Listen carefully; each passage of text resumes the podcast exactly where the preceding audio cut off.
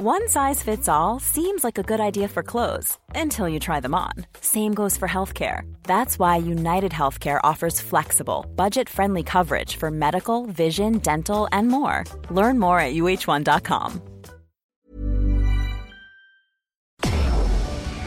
Tarde a tarde, lo que necesitas saber de forma ligera, con un tono accesible. Solórzano, el referente informativo.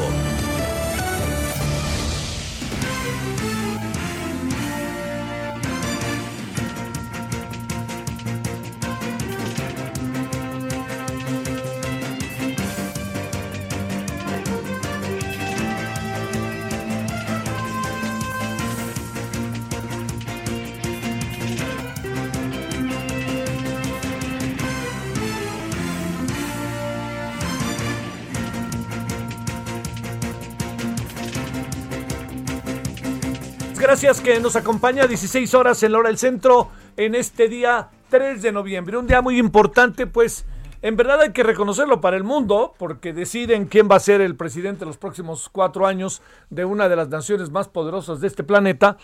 Y también porque lo que se está jugando en Estados Unidos tiene diferentes vericuetos, ¿no? Diferentes perspectivas de cómo verlo, por lo que significa que uno gane, por lo que significa que otro gane, ¿no? O sea, no es como quizás en otras elecciones en la propia Unión Americana, en donde todo parecía como si ganaba uno o ganaba el otro, pues sí había diferencias, pero no tan marcadas. Ahora sí las hay, sí las hay. Eh, no necesariamente, se lo, se lo he dicho en varias ocasiones, el señor Joe Biden es esa gran alternativa ante Donald Trump, pero es la alternativa en función de quién es Donald Trump.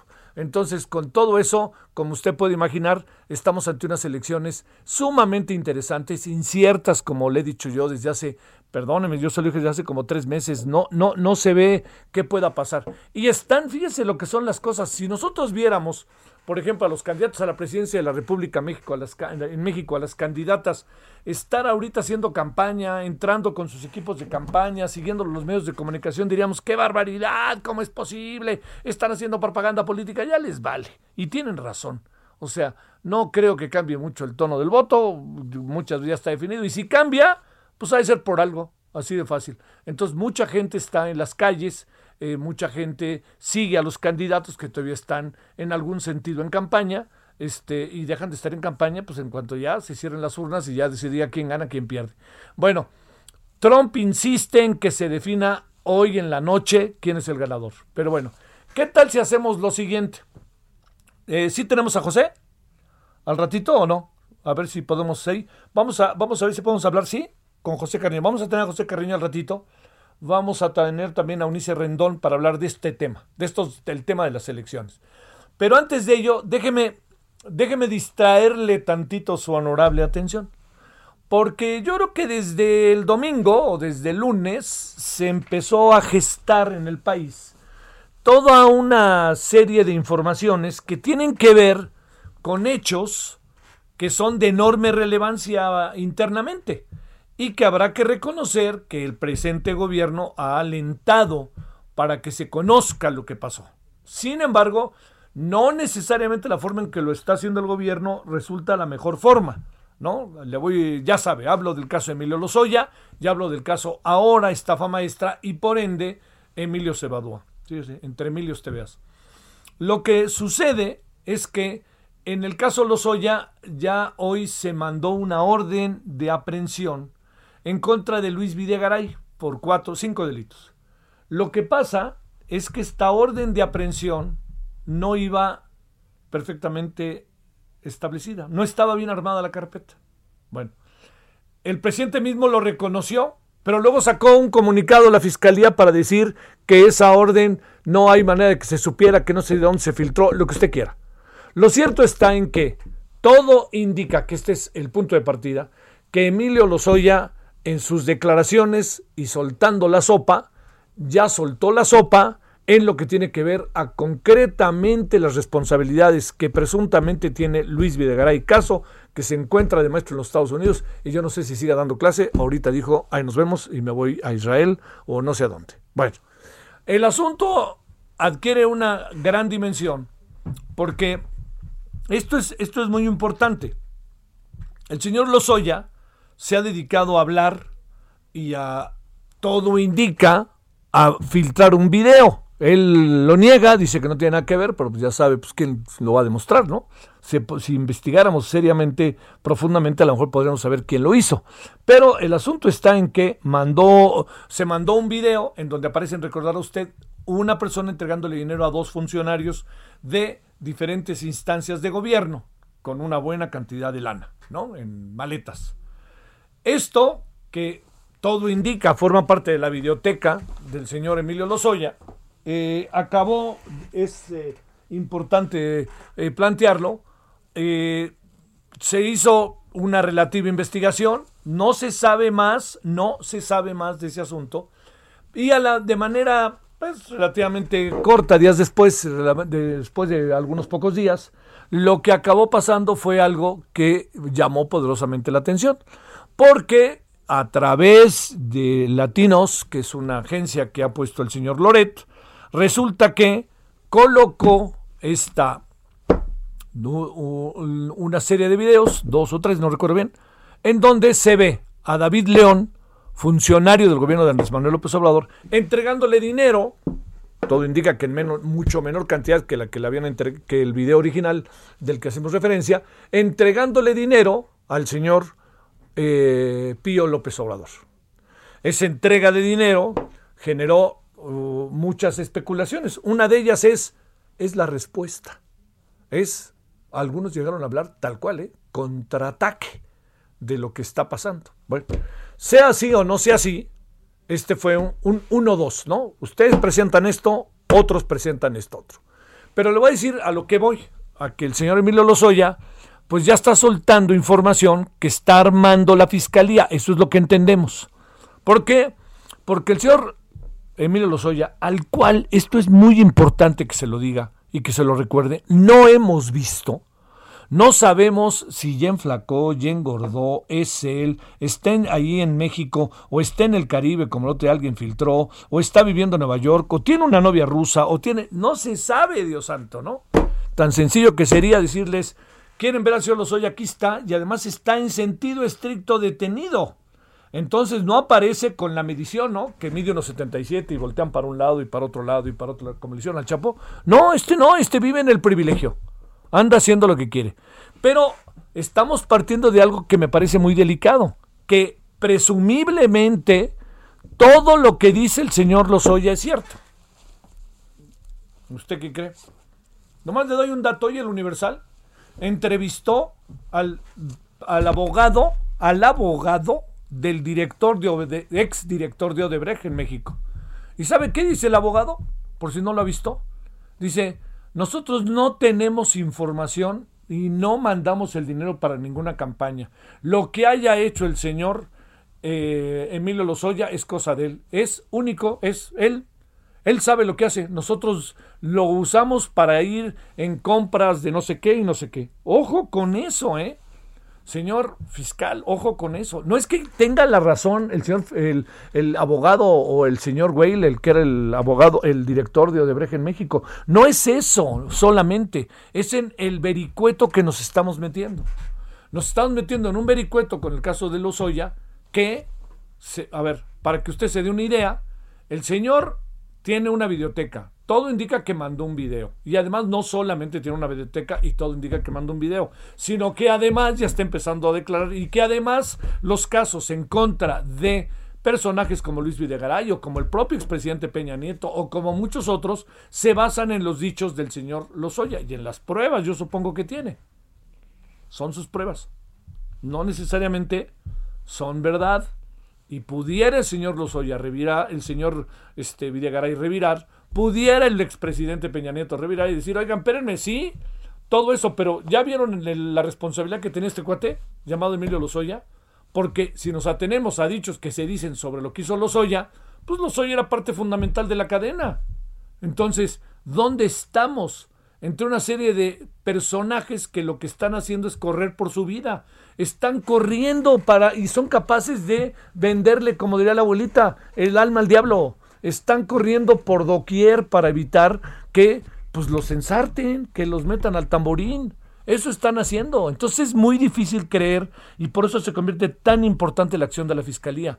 Entonces salidas falsas son puntos en contra.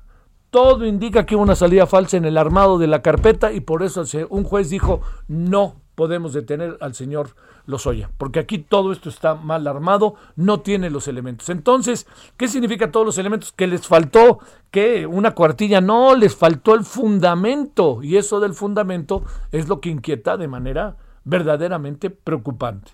Y entonces, de ahí me ligo a lo otro, al caso de todo indica que el señor Emilio Cebadúa va a jugar las veces del Emilio Lozoya, pero en el caso de la estafa maestra. Y ahí vamos otra vez a meternos en terrenos que son de la ley, no son inéditos, pero son terrenos ibericuetos muy complicados, porque los personajes que son detenidos o que se convierten en colaboradores, comillas, son ni más ni menos, están ellos ni más ni menos que dispuestos a decir lo que sea con tal de que puedan liberar la cantidad de años que seguramente van a tener a querer o no estos personajes o que queden como testigos protegidos y desaparecen. Bueno, yo, yo diría, eh, no, no, es, eh, no es un asunto, créame, que, que pueda uno soslayar de manera tan sencilla. Porque el aprendizaje con los Lozoya debe servir para el caso Cebadúa en caso de que se confirme que el señor Cebadúa va a ser un testigo colaborador y va a contar todo lo que pasó en la estafa maestra y va a contar cómo tiene que ver Rosario Robles, que fue su amiga durante 20 años, que se ve que ya no es, cómo él trabajó con Peña Nieto, cómo Peña Nieto o Baidegaray o no sé quién fregados tomaba las decisiones.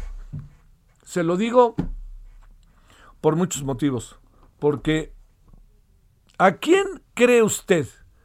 Que le puede perjudicar que estos casos entren en un terreno de confusión e incluso, lo diré, que se caigan. Al primero que le van a afectar es al presidente y eso no lo deben de permitir. ¿Por qué razón? Porque en el fondo hay un asunto que si usted quiere colóquelo como venganza, colóquelo como encono, colóquelo como rentabilidad política, como usted quiera colóquelo, el tema que tiene que ver con el presidente y ese pasado al que señala como forma de gobierno y que ya está cansando, porque ya tiene que dar un paso adelante. Pero lo hace de manera genuina, trata de abrir atrás, trata de abrir las puertas de atrás, las puertas que se han convertido precisamente en un elemento profundamente nocivo para el desarrollo del país. Entonces usted imagínese que hace esa apuesta y a la hora que empieza a abrir las puertas no encuentra nada. Imagínese nada más. ¿Quién es el que queda afectado? ¿Quién es el que queda en entredicho? Pues el presidente. Así de fácil, porque él es el que está atrás de toda esta campaña de la lucha en contra del pasado, todo lo que se hizo mal, los, los conservadores, los neoliberales, todas esas cosas que, que ya saben, ¿no? que, que, son parte del discurso. Y ese es un discurso que si no, el, si no lo maneja el presidente de manera coherente, consecuente y resolutiva, pues deja, empieza a cansar, empieza a tener un menor valor, ¿no? Del que eh, se le quiere dar. Ahí dejemos el asunto. Yo diría que los Emilios eh, pueden generar un problema, ¿eh? no una solución. Y si no tienen claridad de cómo manejarlo desde la perspectiva legal, le diría, traemos un problema, como aquella película, traemos un problema. Fiscalía, you have a problem. Así de fácil. Entonces, eso es importantísimo poderlo resolver y entender cómo están actuando y cómo puede actuar alguien en la condición de los Emilios. Tratar de, correr por su vida. Y si corren por su vida, son capaces de cualquier cosa. Hemos visto testigos colaboradores en Estados Unidos que cuentan unas historias que nunca se comprobaron. Y sin embargo ahí están en Nebraska, en Idaho. Vaya usted saber dónde, con el nombre de Peter González y aquellos que fueron delincuentes, pero que vendieron su alma al diablo, pues ya están por allá y tranquilamente. Y serán 10 años, este, ni más ni menos que 10 años este, eh, testigos colaboradores, ¿no? Pero al ratito los van a agarrar otra vez. Si es que no han dicho, si es que han actuado fuera de, de la verdad, para decirlo de manera doméstica. En eso andamos.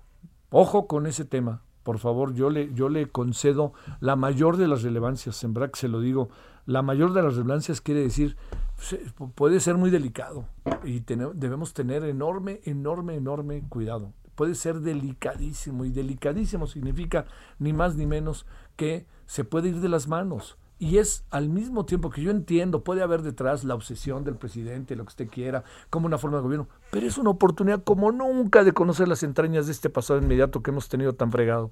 Es la oportunidad única, que no se nos vaya, eso es lo que le digo. Así que cuidado con lo que están haciendo.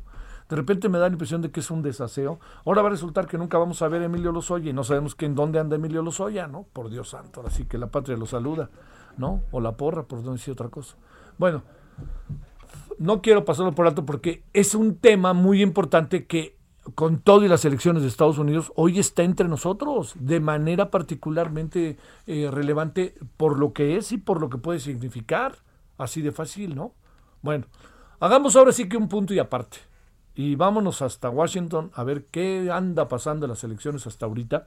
Y si le parece, vamos a hablar de eso. Le recuerdo que vamos a estar en la noche a partir de las 21 horas en una transmisión en que, pues bueno, podamos juntar toda la información posible. Armemos el rompecabezas de la mejor manera posible. 16 con 15, eh, casi 16, 16 en la hora del centro. Solórzano, el referente informativo. Cobertura especial, El Heraldo Radio, Elecciones Estados Unidos 2020. Bueno, vamos entonces a ver qué es lo último de lo último, si usted me lo permite, qué está pasando las últimas horas. José Carreño, editor de la sección Orbe del Heraldo de México y un decano auténticamente de eh, toda la política estadounidense viviendo buena parte de su vida ya en los Estados Unidos y trabajando como periodista en diferentes medios. José, te saludo con gusto. Buenas tardes. ¿Cómo vas? Javier, un placer. Pues aquí a la espera, como todo el mundo, la verdad, dicha, estamos a la espera en términos de, pues, eh, esperando ya que en menos de una hora cierren las ah, casillas en los primeros estados, la costa este, esto es Florida, uh, Georgia, Carolina del Sur, Carolina del Norte, Virginia, eh, que empiecen a cerrar ya las casillas y que en el plazo de dos o tres horas empiecen a darse ya algunos resultados. El tema real es uh, muchos, uh, hay, uh, hay muchas versiones encontradas, muchos rumores, mucha gente en la calle, mucha angustia, mucho temor, pero la realidad es que se están manejando eh, pues eh, panoramas extremos y panoramas extremos en este sentido se maneja por un lado la posibilidad de que haya un resultado rápido esto es que estados como Florida y Georgia o, o Florida o Georgia se inclinen por, ah, por el, candidato demócrata Joe Biden y de hecho limiten, para no decir imposibiliten, el camino de, de Donald Trump a la reelección. O el el escenario que pues algunos llaman de pesadilla, esto es que haya un empate literalmente y que esto se prolongue días y semanas. Oye, ah, no, José, ¿no se ve como, eh, o a ver, en tu experiencia, y además sé que tu experiencia también trae algo de inédito, porque nunca habíamos tenido un escenario como este, pero déjame plantearte, José, ¿no ves que hoy pudiera haber un ganador, como ha pedido hace un momento Donald Trump? ¿Se ve difícil o qué es lo que ves? Mira, es, digamos que es posible. No sé si probable, pero posible, quién sabe, pero posible es. Insisto, eh, lo más curioso del tema es que si se considera la posible, para la inmensa mayoría de los expertos aquí, excepto para el presidente Trump, si hubiera un ganador rápido, inmediato, sería probablemente Biden. Biden hasta ahorita tiene la mayoría en las, en las encuestas de, de opinión pública. Hay un ambiente pues casi increíble. Esto es, hay, hay, se habla de gobernadores eh, de, la, del, Partido Republicano que han votado en favor pues, de, Joe Biden. Por ejemplo, el, la, gobernador Scott del estado de Vermont, un, pequeño estado en el noreste de los Estados Unidos, anunció que votó por Joe Biden porque dijo, estoy poniendo al país por encima del partido es, esto te puede sumarizar la actitud de muchos republicanos, pero te puede sumarizar también el tipo de sorpresas que estamos encontrando. Sí. Eh, el, el, ambiente que has sentido hoy allí en las calles de Washington, en este, en tu movilización de este día, ¿qué alcanzas a encontrar, José? Mira, eh, tensión, eh, aprensión, angustia incluso, las calles están medio desiertas. Esto es, en Estados Unidos eh, las elecciones se, realizan normalmente en día laboral, hoy es un día laboral, no hay no hay permisos, no hay uh, vacación, valga la expresión. Claro, estamos también bajo la influencia de la pandemia de COVID-19 y hay muchísima preocupación por eso, pero estamos viendo escenas y fotografías de gente alineada en las calles para votar, para, para llegar a las casillas de votación, o como ocurre cerca de la Casa Blanca, de personas que están están ahí para manifestar su respaldo por o en contra de alguno de los candidatos. En la, hay la mayoría de la gente, la inmensa mayoría de la gente, se puede decir está tranquila, no sé si tranquila, tranquilamente, pero sí eh, resguardada en sus casas. Hay un poco de frío, pero la ciudad está semidesierta. Sí, sí, sí. Deprimente. Las, este, y obviamente tiendas y todo eso, pues nomás no, ¿verdad? Mira, eh, eh, hay tiendas abiertas, hay restaurantes abiertos, pero si tú ves, son, son cuadras completas de, escaparates llenos de madera, tapadas, tapadas por la madera por el temor a disturbios. Sí, claro, claro. Oye, ¿qué... Eh, ¿Tú calculas que si hubiera un resultado, por decirlo de alguna manera, rápido, José, ¿a qué hora calculas que podríamos saber quién es el ganador? Eh? Mira, yo no contaría con un resultado rápido per se, excepto que eh, el, ah, tanto Florida como Georgia como Carolina del Norte son tres estados republicanos muy sólidos. Si alguno o, si alguno o varios de esos estados se inclinan por Biden, pues se puede decir que eh, puedes extrapolar tranquilamente de que eh, los demócratas van a ganar sin mayor problema. A ver, ahora, vamos, si te parece, José, de las muchas cosas que hemos estado platicando, eh, que tienen que ver con lo que también está en juego. Está en juego el Congreso, está en juego gobernaturas, se hacen preguntas particularmente a, algunos, a los electores de algunos estados. Ahí en que andamos en lo general, José, entendiendo que es muy largo, pero así como en lo general, lo que, lo que es importante que sepamos. Mira, eh, yo creo que uno de los temas más importantes es el Senado, es un punto que tomaste. Sí. Y teóricamente eh, se esperaba que pero en este año se, se elige o a un tercio del Senado, se elige o se reelige a un tercio del Senado. Eh, alrededor de 20, 21 de los asientos en juego son republicanos, con suerte, sí. por, por, digamos, así, uh, así están las cosas y tocaron 20, eh, poner 20 senadores en la, en la línea.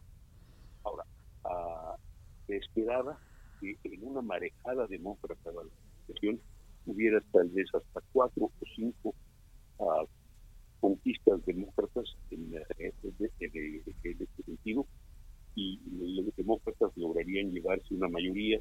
Ahorita están tienen 53 asientos los, republicanos, tienen 47 los demócratas. Los demócratas, como se espera o como se esperaba, eh, toman. Eh. A ver, José, espérame tantito, este, porque estamos escuchándote muy lejos. ¿Me escuchas, José? Ahí te, se está, se, me, estamos escuchándote muy lejos. A ver si ahora, a ver, van a tomar la llamada acá en la en cabina para para poder este fortalecerla pues o para hacerla más este más eh, clara, más precisa, como que se fue, ¿no? Perdiendo, como si se gastara la, ¿no? A ver, nos quedamos en que lo importante era el Senado y de ahí no sé, te empezamos a escuchar un poco mal. Adelante, José. Ah, ok.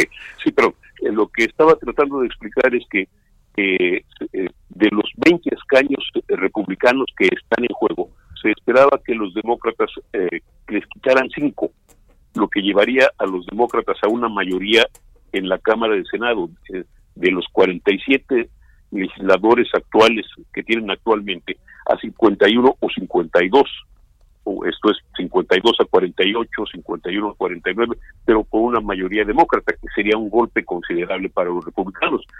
Pero en los últimos días lo que está en juego ya no son 5 o 6 asientos eh, republicanos, son 11. 11. En el que sería, eh, obviamente 11 asientos sería una cuestión para la, para Guinness, para los récords así, para Ripley, lo increíble, pero está en lo posible. Ahora, eh, eso indica también un poco y un mucho qué es lo que está pasando políticamente en este país. Hay temor de los republicanos. Bueno, José, nos volvemos a nos volvemos a hablar en un rato, ¿no? Si te parece y por supuesto que en la noche, ¿no? Y te agradezco mucho que hayas estado con nosotros. Por supuesto que sí, con gusto. Gracias. Con gusto. Bueno, pausa, seguimos con las elecciones en Estados Unidos. El referente informativo regresa luego de una pausa. Estamos de regreso con el referente informativo.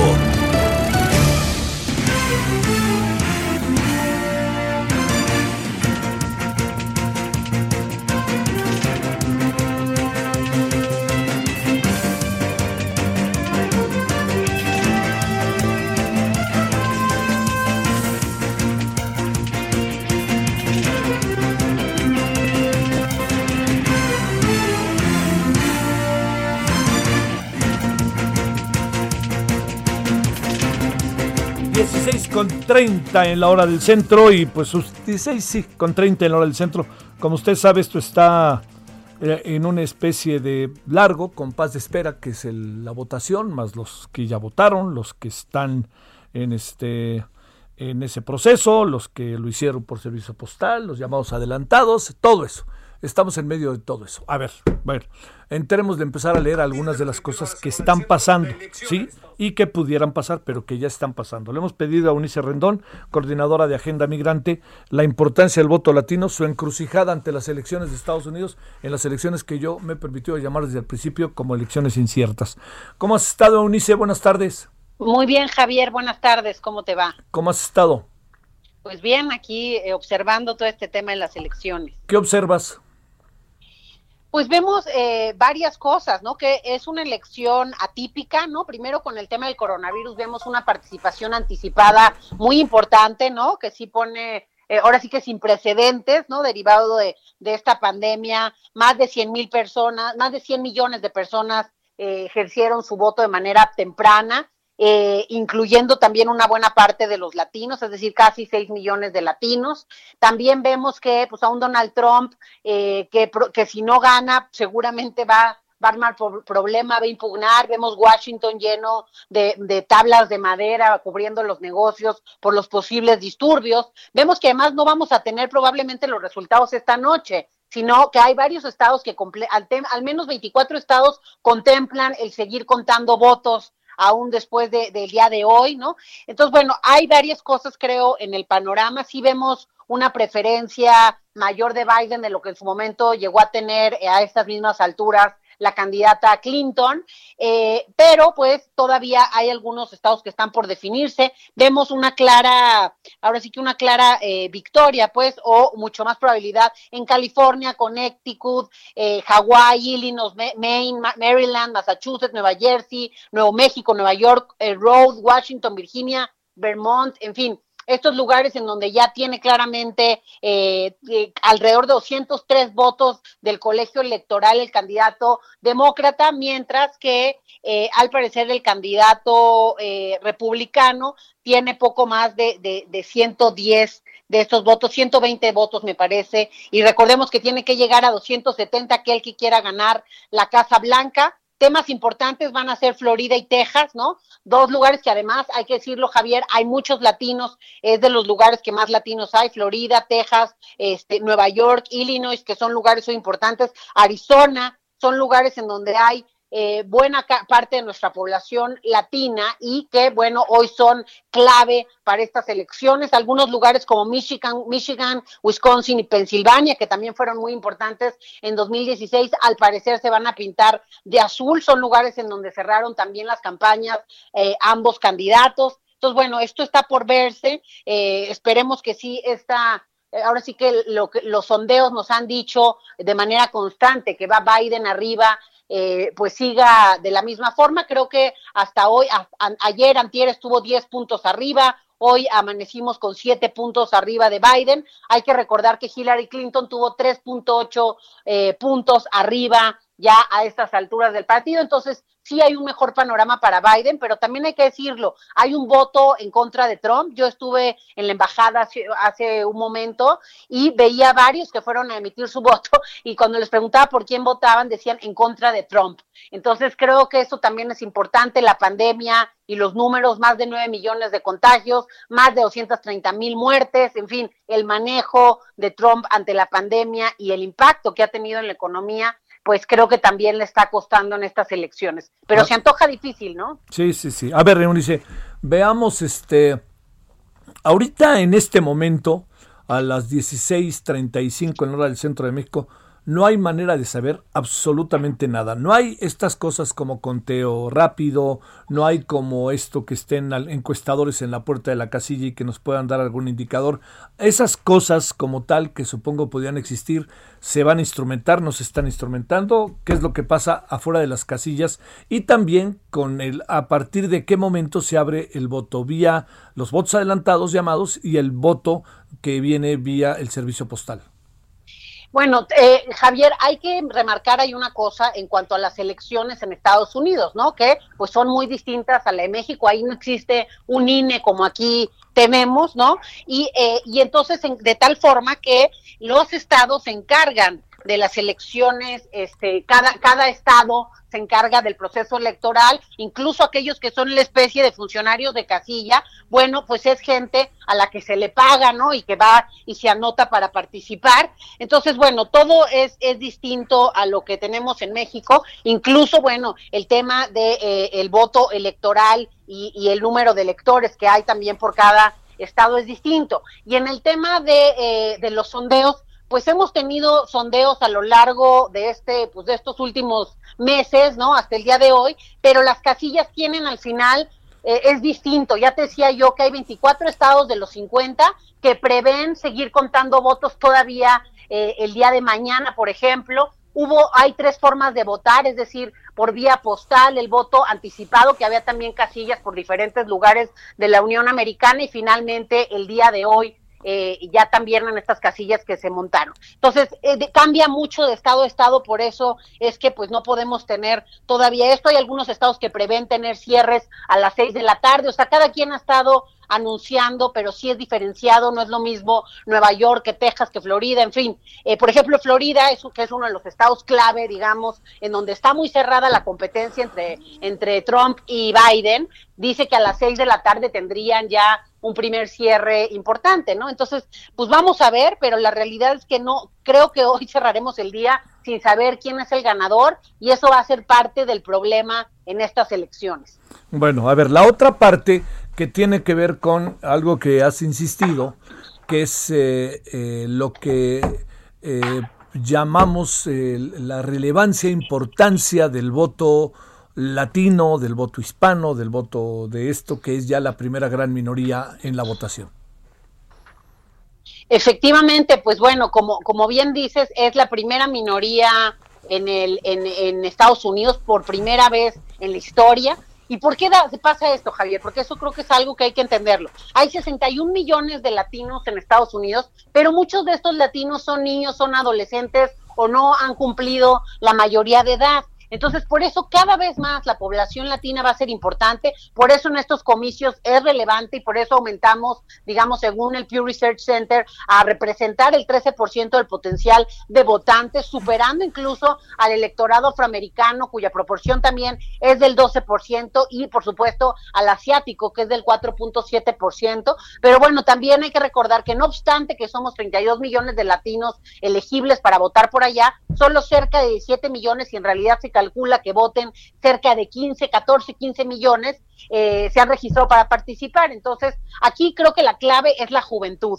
El 44% de los latinos que votaron en 2016 eran jóvenes y desde entonces, Javier, cada año se calcula que un millón de personas de origen latino cumplen justamente 18 años. Con ello tenemos hoy cuatro millones más de jóvenes con esa posibilidad de votar en estos comicios. Y bueno, a pesar de que históricamente los latinos han sido de los grupos con menor participación electoral por diversas razones, la comunidad parece estar despertando y creo que pieza clave es la juventud latina que está actuando para hacer valer su voz y sus derechos en la Unión Americana. No es casualidad ver a Donald Trump bailando salsa y todos los mensajes que hubo de ambos partidos hacia esta comunidad que hoy además de aportar el 12% del PIB y ser parte esencial de la fuerza laboral en Estados Unidos, pues también es pieza clave en estas elecciones y en las que vienen.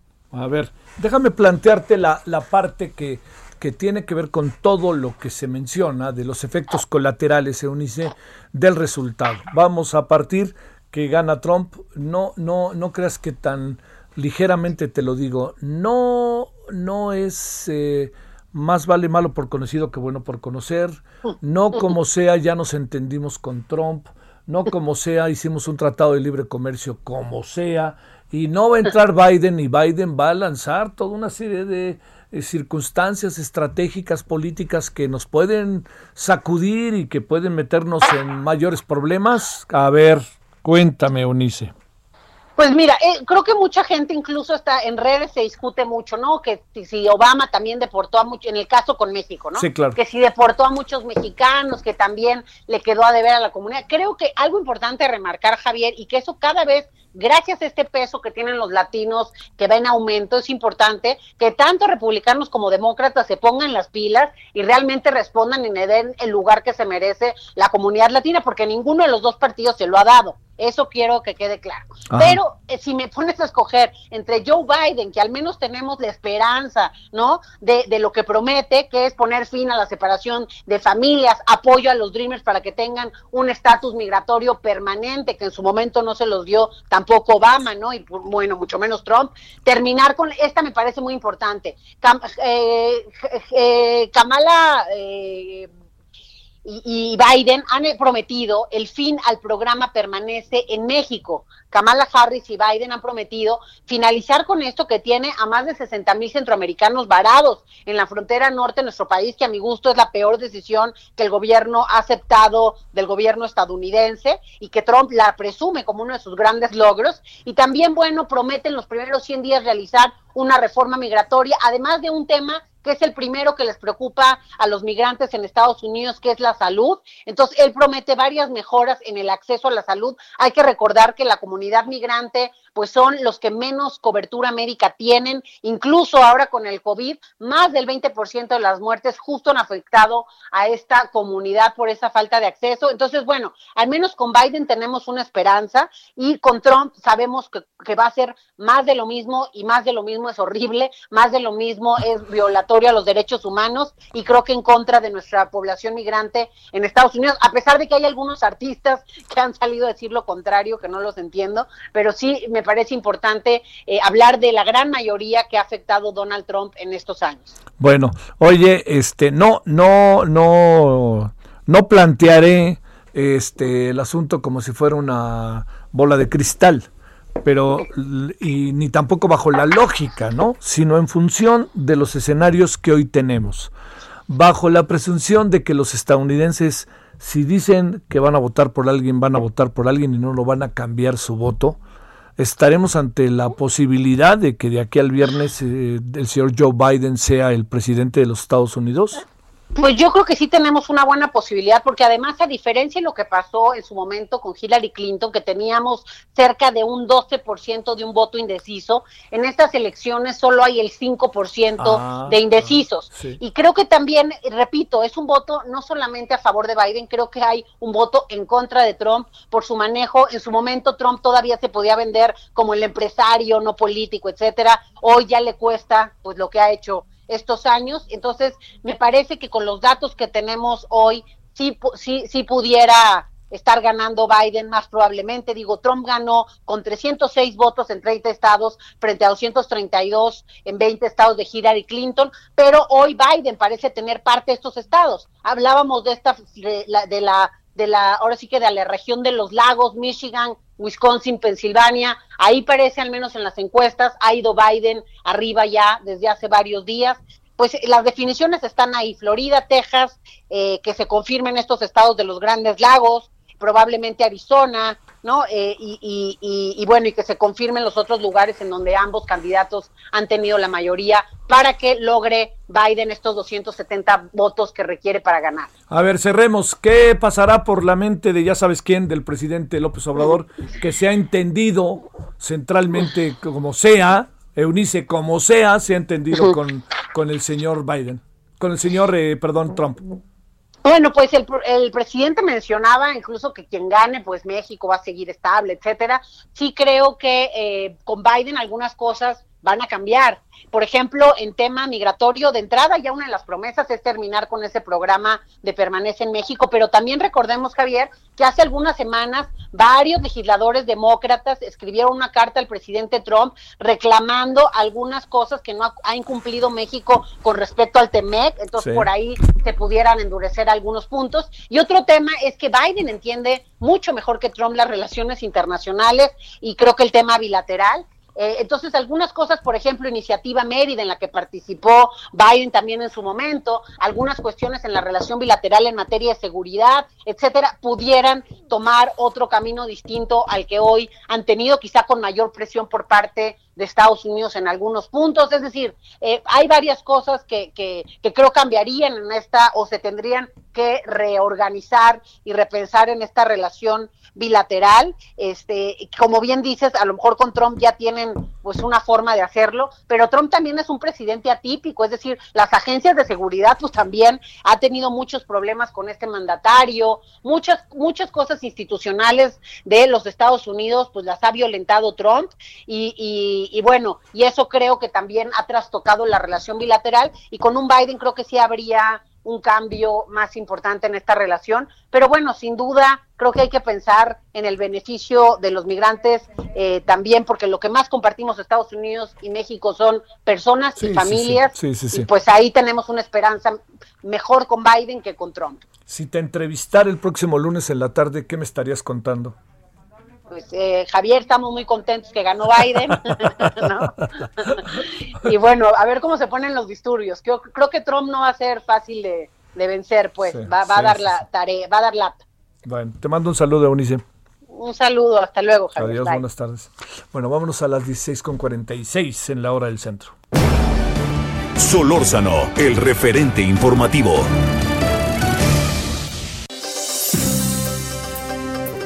Bueno, vamos con asuntos cotidianos de nuestra terca realidad y del, del coronavirus, de todo esto. Vámonos contigo, Paris Salazar.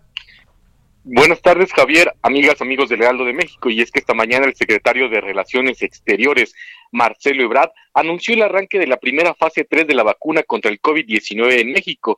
Y es que en la conferencia matutina dijo que el ensayo clínico de la empresa china Cancino participarán 15 mil voluntarios mexicanos que representan el 37% del total de los voluntarios a nivel global. Dijo que ya se recibieron las primeras dosis para realizar en México la fase 3 de estos ensayos clínicos de la vacuna de Cancino, después de un proceso de evaluación que lideró COFEPRIS y la Secretaría de Salud, por lo que se aprobó este estudio se realice en un grupo de 15 mil mexicanos mayores de 18 años a partir de esta semana. Explicó que en el estudio global participarán 40 mil voluntarios, entre ellos voluntarios de países como China, Argentina, Pakistán, Arabia Saudita, Rusia y México. También Marcelo Ebrard anunció que este ensayo se va a llevar a cabo en 20 centros de salud en México, distribuidos en dos estados, en Aguascalientes, Ciudad de México, Chihuahua, Durango, Guerrero, Hidalgo, Jalisco, Michoacán, Morelos, Nuevo León, Oaxaca, Quintana Roo y Veracruz, y que bueno, se harán eh, cortes de evaluación cada 14, 28 y 120 días, y que esta vacuna es solamente de una aplicación, Javier. Bueno, oye, este, ¿y la vacuna cuándo estará llegando? La vacuna ya llegó el pasado 30 de octubre a suelo mexicano, llegó este primer lote de vacunas que ya está siendo resguardado por la Secretaría de Marina y que va a ser la responsable de distribuirlos a estas 12 entidades, a estos 20 centros de salud, donde se van a realizar estos ensayos clínicos. Y bueno, esta la responsable de, hacer todo este tipo de seguimiento fue la subsecretaria de Asuntos Multilaterales y Derechos Humanos, Marta Delgado, quien fue la que ha estado encabezando este este proyecto y quien también dijo que de este ensayo clínico que en el que van a participar eh, mexicanos va a servir también para consolidar esta compra que ya eh, adelantada aquí hizo México de Cancino. Recordar que México ya hizo una compra anticipada de 35 millones de vacunas de Cancino que podrían llegar eh, en caso de confirmarse su seguridad a partir del siguiente, del primer semestre de del próximo año, por ahí de junio, ya llegarían estas primeras vacunas de Cancino y bueno, pues este estas vacunas van a tener la garantía de que van a tener la genética de los mexicanos, ya que casi el 40% de los que van a participar en este ensayo clínico pues son son mexicanos, Javier. Oye, ¿cómo le vamos a hacer con el tema de este de los voluntarios? Si si yo quiero ser voluntario o alguien quiere ser voluntario, ¿cómo le hacemos? Eh, la Secretaría de Salud y la COFEPRIS están eh, todavía definiendo cómo van a ser estos eh, voluntarios, cómo se van a, recoger estos eh, mayores de 18 años. Ahorita lo que se está ya buscando es el apoyo de los gobiernos estatales para que ayuden precisamente a, a, conseguir a estos voluntarios. Por ejemplo, el gobierno de San Luis Potosí, que estaba considerado para participar en este ensayo, hoy su gobernador Juan Manuel Carreras descartó que San Luis Potosí vaya a participar en este ensayo. ¿Qué dijo que en caso de que se compruebe la seguridad, ellos ya recibirían la vacuna, pero no participarán en este ensayo clínico. Entonces, la primera fase es buscar ahorita el apoyo de los gobiernos estatales para buscar a estos voluntarios. Ya hay algunos voluntarios que están buscando, acercando al Instituto Nacional de Enfermedades Respiratorias para... Eh, eh, para buscar inscribirse en estos, pero todavía no hay, de, está definido bien el protocolo que saldrá en los próximos días por la Secretaría de Salud para esa convocatoria de voluntarios que puedan participar en la vacuna y en este ensayo clínico. Bueno, sale, porque ¿cuántos se requieren? Como 10 mil, 15 mil, ¿verdad? 15 mil voluntarios son los que se tienen que tener para porque puedan participar en este ensayo clínico, Javier. Oye, yo creo que tú abres la lista o dices el que quiera participar y no sé por qué me late que muchísima gente se va a postular, ¿eh? Así es, eh, algo similar había sucedido hace un mes cuando se anunció que la vacuna Sputnik 5 de Rusia ya estaba en México, que se especuló que aún no llega. Eh, mucha gente ya había buscado un enlace con la, eh, con la embajada rusa para inscribirse, sin embargo, todavía no está la vacuna Sputnik 5 en México y también parece que sucederá lo mismo con esta vacuna de Cancino. Gracias, muchas gracias, querido París. Buenas tardes. Bueno, para ir cerrando la primera hora, vámonos contigo, Manuel Durán, ¿qué hay de nuevo? Hola, muy buenas tardes, Javier. Pues eh, hoy Rosela Rodríguez, eh, eh, aún convaleciente de COVID y cinco días después de la mención presidencial, le da el sí a, Andrés Manuel López Obrador para ocupar la Secretaría de Seguridad Federal y, lo hace a través de su cuenta de Twitter, donde manifiesta su agradecimiento y compromiso con la decisión, pero en espera de, del alta médica para poderse incorporar, pues todavía tiene secuelas de virus. El 16 de septiembre, la actual coordinadora de, general de puertos y marina mercante reportó su prueba que, su prueba dio positivo, incluso tuvo que ingresar al hospital de donde salió los primeros días de octubre y desde entonces está convaleciente en su casa, en reposo y en recuperación pulmonar. pulmonar. Ese es uno de los argumentos por los cuales no se, habría, no se había manifestado anteriormente.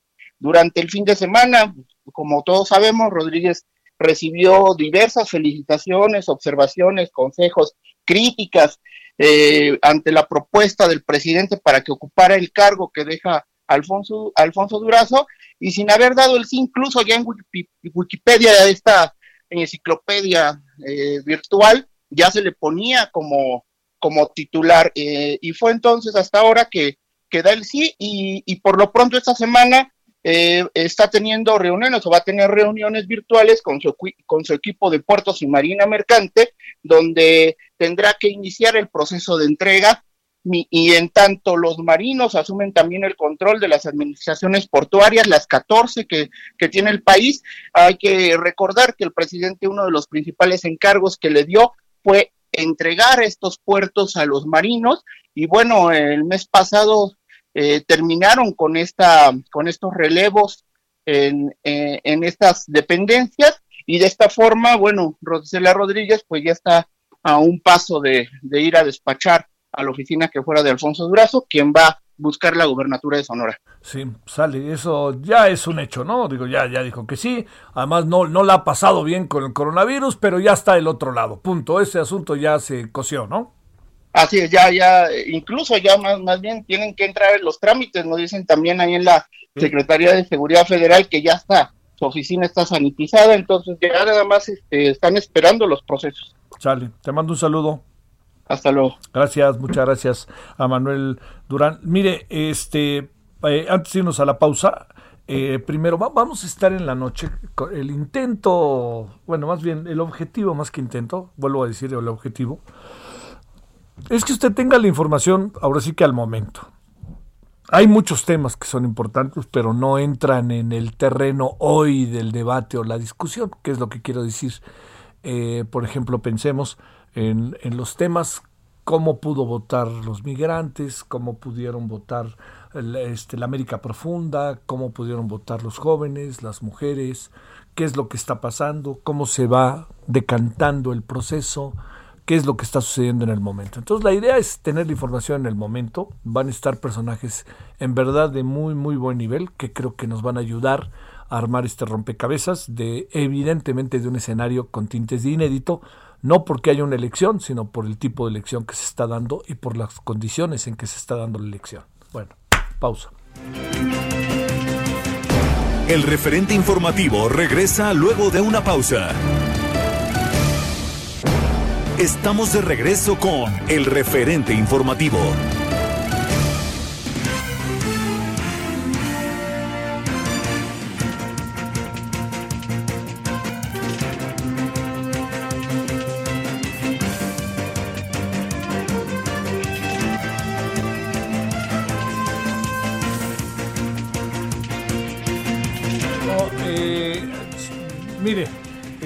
Eh, no crea que perdemos de vista que están las elecciones. Le cuento que todavía no se cierra este, las casillas. Acuérdese que las casillas se van a se van cerrando con los diferentes usos horarios que tiene la Unión Americana. Y si a usted le parece, eh, entremos en terrenos de asuntos nacionales de enorme importancia que se están gestando y que van a ser a lo mejor hoy entiendo que no alcanzan esta gran dimensión de interés, atención, etcétera, pero se están gestando como elementos muy, muy importantes, eh, eh, le diría yo, eh, en este momento para el país. Uno de ellos tiene que ver con lo que pasa con la estafa maestra.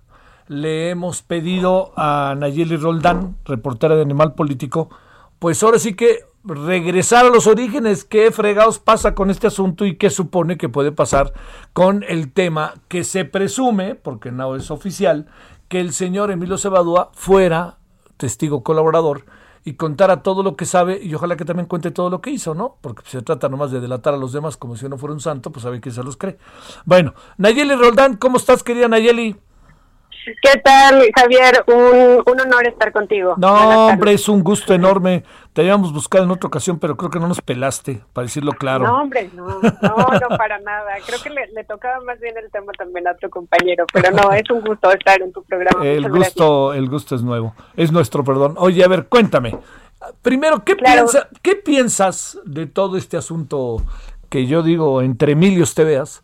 ¿Qué, ¿Qué piensas de este asunto con Emilio Cebadú. A ver, ¿hasta dónde podemos claro, ¿Hasta dónde podemos creerlo?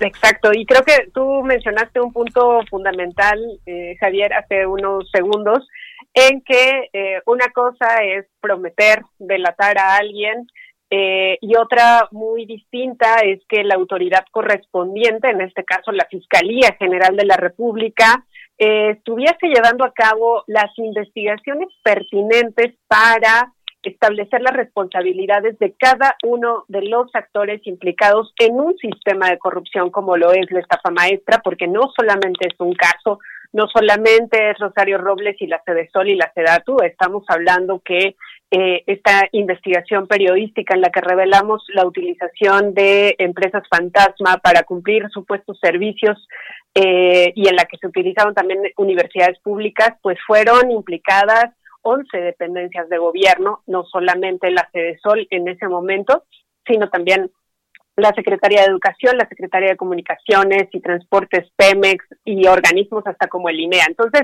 estamos hablando de un mecanismo que no fue operado solamente por una persona y en cambio sí solamente una persona está en prisión en este momento, que es la exsecretaria Rosario Robles, y lo que según promete eh, alguien como Emilio Cebadúa, pues es prácticamente pues eh, acercar más pruebas para poderla inculpar. Pero aquí eh, hay que tener claros los matices, Javier. Por una parte Emilio Cebadúa fue oficial mayor con Rosario Robles, tanto en la Sol como en la SEDATU. ¿De qué se trata este, este cargo? Pues nada más y nada menos que de las finanzas de la dependencia de gobierno. Él es quien daba la autorización de la distribución de los recursos públicos en ambas dependencias. Es decir, eh, su papel o su cargo era tan relevante que sin él, sin esa, ese aval, pues simplemente los recursos no hubieran podido ser enviados a las universidades y luego a las empresas fantasma. Entonces, eh, como lo mencionaste hace un momento, su papel fue muy relevante. Entonces, eh, ahora incluso casi que, que está la alerta de que alguien como él pudiese quedar en la impunidad, ¿no? Si no es que se avanza lo suficiente en el caso de la fiscalía para poder tener las pruebas necesarias para poder eh, establecer las responsabilidades de todos los actores.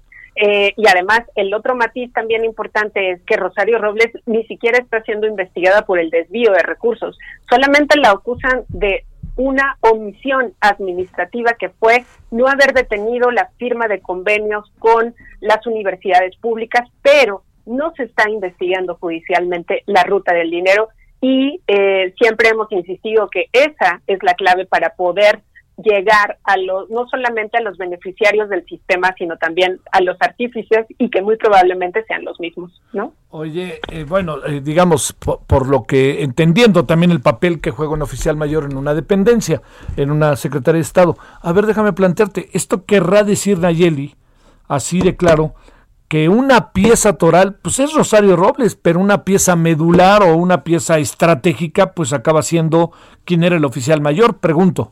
Por supuesto, pero por supuesto, por supuesto, eh, Javier, de hecho, cuando nosotros publicamos justamente la estafa maestra, eh, señalamos o, o, evidenciamos cuál era el papel de cada uno de los actores y por supuesto que en todas las dependencias el oficial mayor era una pieza clave. Y a su vez también esta pieza eh, llevaba a la Secretaría de Hacienda porque eh, se trata de una cadena de responsabilidad así como el oficial mayor se encarga de eh, la aplicación de los recursos públicos en una dependencia, la, Secretaría de Hacienda, a su vez, pues se encarga de todo el gobierno federal. Entonces, eh, también insistimos en que eh, resultaba muy extraño que la Secretaría de Hacienda no se diera cuenta de la distribución de miles de millones de pesos a través de estos convenios y que pues estos supuestos servicios contratados pues en la mayoría de los casos ni siquiera se cumplía, ¿no? Sí, sí, sí, sí. A ver, démosle vuelta por, por el otro lado. Bajo esta circunstancia se habla mucho de que en algunas ocasiones eh, Rosario Robles eh, eh, paró las firmas o paró los movimientos en los cuales este, había irregularidades. ¿Eso es correcto? ¿No es correcto? Y si fuera así, ¿Dónde empieza y dónde termina entonces la historia para la propia Rosario Robles? Claro, este, pues mira, Javier, hay una cosa importante y que creo que es justo parte de la de la mm, defensa que ha insistido el equipo de legal de Rosario e incluso la misma Rosario en la en algunas entrevistas cuando publicamos que es existe un informe de el órgano interno de control de la Sol en la que determinó que no había irregularidades en la contratación de estos servicios a través de las universidades públicas. Ese informe existe desde 2014 eh, y efectivamente eso dice, nosotros tenemos copia de ese expediente, pero aquí también valdría la pena eh, mencionar que em, generalmente quien ocupaba el cargo de oficial, perdón, del órgano interno de control, pues también formaba parte del equipo del secretario de Estado en, en, ese momento. Es decir, eh, pues le rendía cuentas al secretario de Estado. Entonces, eh, era muy em, curioso, digamos, que pues un subalterno señalara algún tipo de irregularidad de su jefe, ¿no? Este, entonces, eh, digamos que ahí es como parte, incluso después la Secretaría de la Función Pública determinó sanciones para ese titular del órgano interno de control, justamente porque no investigó como correspondía esos convenios. Y además parte también de lo que nosotros siempre insistimos es, efectivamente existe toda la documentación que dice que los servicios se cumplieron, pero tan sencillo era como cuando les preguntábamos a los funcionarios públicos, ¿cómo se puede eh, cómo, cómo pudieron haber servido algún tipo de, perdón, cumplido algún tipo de servicio empresas que simplemente no existían, ¿no? Este es imposible. Eso de verdad no no no había manera de, de explicarlo. Entonces, eh, lo otro cierto también, Javier, es que la, secreta la ex secretaria nunca firmó un solo convenio. Sí. Eso también, ¿no? Pero claro, para eso estaban otros subalternos y también quien sí firmó convenios fue Emilio Cebadúa. De hecho, los primeros convenios que dieron pie al resto de documentación con otras universidades, él firmó los primeros. Entonces, eh, pues sí llama la atención, además que ahorita se está acercando la, a la fiscalía, también otro dato importante, Javier, es que él eh, ha librado eh, alguna mm, algún proceso judicial en su contra a través de amparos durante todo un año. Sí, sí, Entonces, este, lo último, el último amparo que fue justo hace apenas un par de semanas, este, que, que ya perdió, pues luego ya viene este otro recurso, ¿no? Y que básicamente se trata pues de una promesa de inculpar a Rosario y al expresidente Peña Nieto. El, a ver, eh, antes de que entremos con el expresidente Peña Nieto, Nayeli, déjame, déjame preguntarte, la parte que, que corresponde a, digamos, a otros personajes, eh, digamos, el multicitado Luis Videgaray, que jugaba un papel de milusos en el gabinete, ¿podría eventualmente tener algo que ver? Eh, pues por, por una vía, digamos, estricta de haber firmado alguna documentación, no, pero sí en el aspecto de, eh, de la ruta del dinero, ¿no? de acuerdo a los lineamientos gubernamentales, de hecho, que es... Em, podría resultar extraño, por decirlo menos, que eh, desde la Secretaría de Hacienda no se hubiesen dado cuenta de un boquete de ese tamaño, ¿no? Este, porque existe todo un mecanismo de comprobación de los recursos públicos, de la aplicación de los recursos públicos. Eh, y entonces aquí, por lo menos, em, resulta bastante sospechoso, digamos, que este que nadie se hubiese dado cuenta de eso, ¿no? De desde la Secretaría de la Función Pública, el oficial mayor de las dependencias, eh, la Secretaría de Hacienda, quien sí se dio cuenta en la Auditoría Superior de la Federación. Después, incluso de haberlo señalado durante 2013 y durante 2014 en los informes de cuenta pública, pues nadie hizo nada. Y esa tendría que haber sido una primera gran alarma, eh, no solamente para las dependencias de gobierno, sino para la misma Secretaría de Hacienda, quién es quien libera los recursos de cada una de las dependencias. Sí, claro. A ver, ahora regresemos a este terreno. ¿Hay elementos para que, bueno, con base en la acusación que hay contra Rosario Robles, yo tengo la impresión de que hay elementos para que siguiera el juicio en libertad, ¿eh? Sí, eso, eso es de hecho lo que han dicho varios expertos este, pues en tema eh, judicial, Javier, que de hecho ese ese delito eh, incluso no amerita prisión este eh, prisión oficiosa como lo está eh, teniendo ahora la exsecretaria más bien eh, la consideración fue la consideración de el juez de Felipe Delgadillo claro. este quien quien sostuvo que la exfuncionaria eh, tenía o existía probabilidad de que se fugara por una cuestión de un domicilio este que no coincidía con su con su licencia de manejo no entonces ese solo elemento bastó para que él considerara que existía riesgo de fuga y pues que tenía que permanecer en prisión, aun cuando, eh, Javier, y tampoco es una cuestión de defender a la secretaria, sino más bien de establecer el procedimiento eh, legal o, el, este, mm,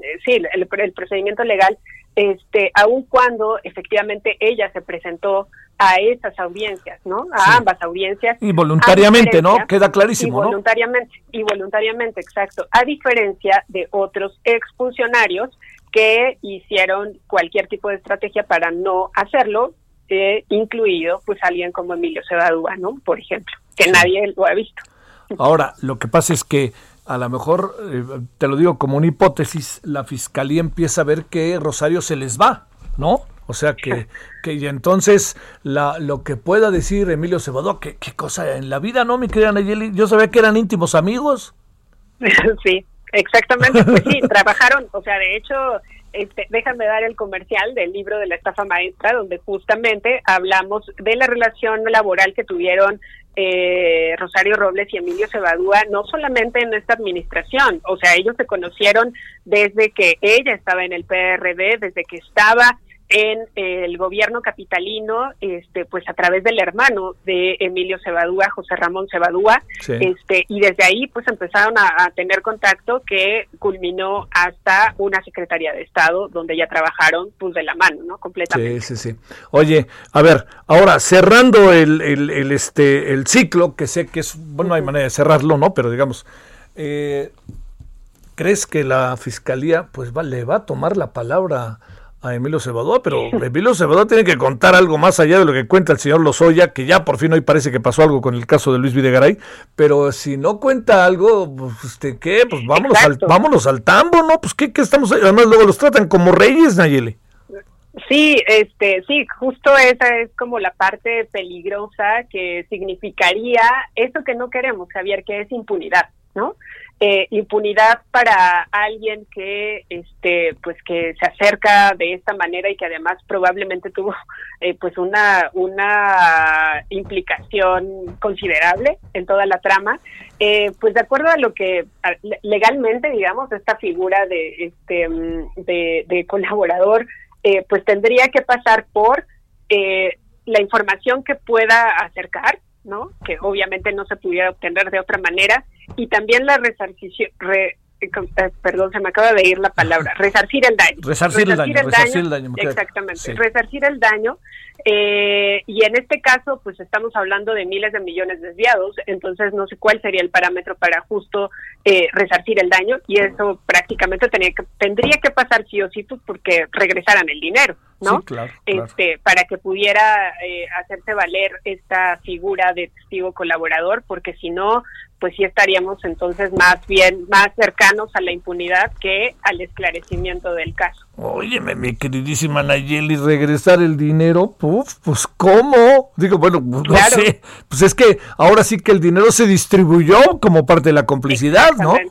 Exactamente, Javier. Y eso sería lo terrible, porque entonces imagínate este pues le sale le sale bastante barato a todos los implicados ¿no? oye hoy decía el presidente hoy decía el presidente se ofrece muy poquito hijos estamos en la barata llévelo llévelo verdad Exactamente, exactamente. Y, y esto, este, Javier, lo, lo, peor del asunto es que se trata de recursos públicos, o sea, lo que es de todos nosotros. Entonces, Eh, creo que ese tendría que ser más bien eh, el, la gran meta, porque además pues las autoridades tienen las herramientas para hacerlo, Javier. Yo siempre he insistido que la unidad de inteligencia financiera y todas las atribuciones que tiene la Fiscalía General de la República, pues eh, tendrían que ponerse en marcha para seguir la ruta del dinero y establecer en dónde quedó, justamente.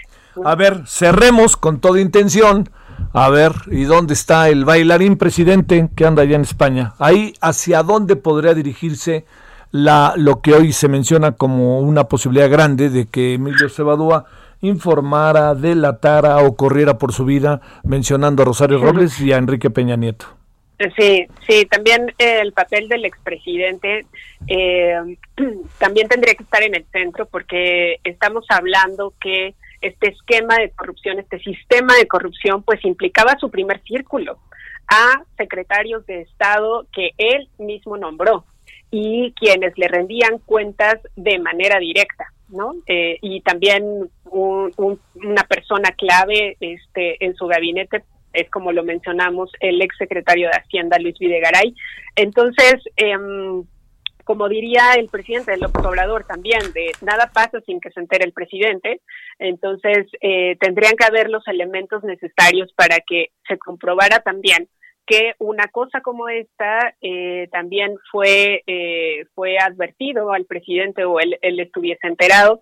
Eh, tenemos ciertos este, mm, ciertas pistas, ¿no? En el caso del exgobernador Javier Duarte, pues también se hablaba de un esquema de utilización de empresas, César Duarte, perdón, empresas fantasma que, cuyos recursos terminaban en campañas del PRI, ¿no?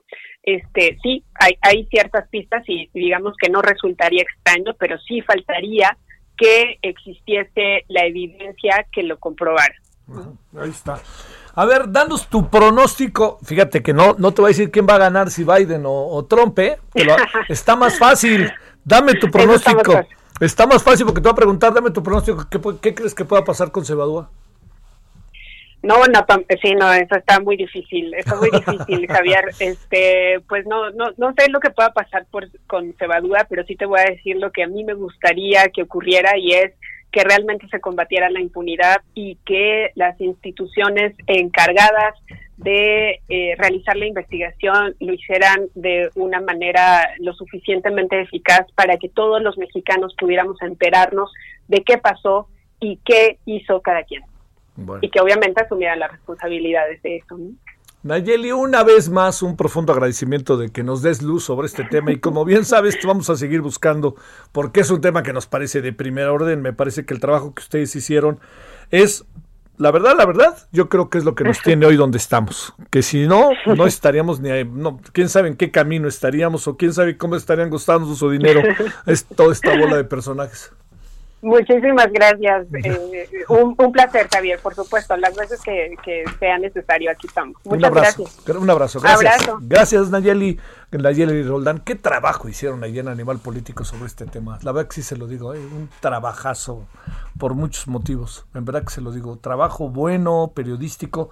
No nos hagamos. La Fiscalía está cimentando su trabajo de investigación en lo que hicieron pues personajes como Nayeli Roldán. 17 con 20 en la hora del centro. Solórzano, el referente informativo.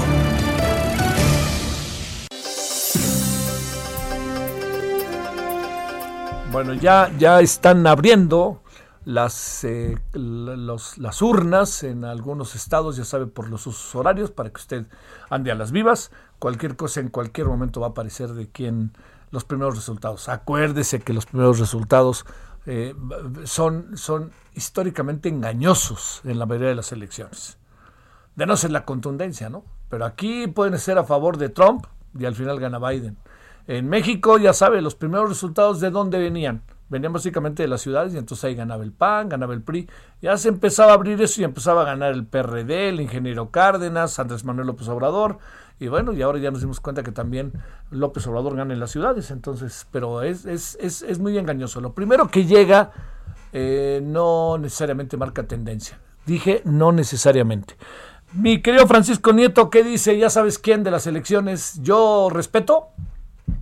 ¿Qué tal, Javier? Buenas tardes. Pues hoy en una mañanera larga y de muchos temas, el presidente López Obrador habló de las elecciones presidenciales en este momento se desarrollan en los Estados Unidos.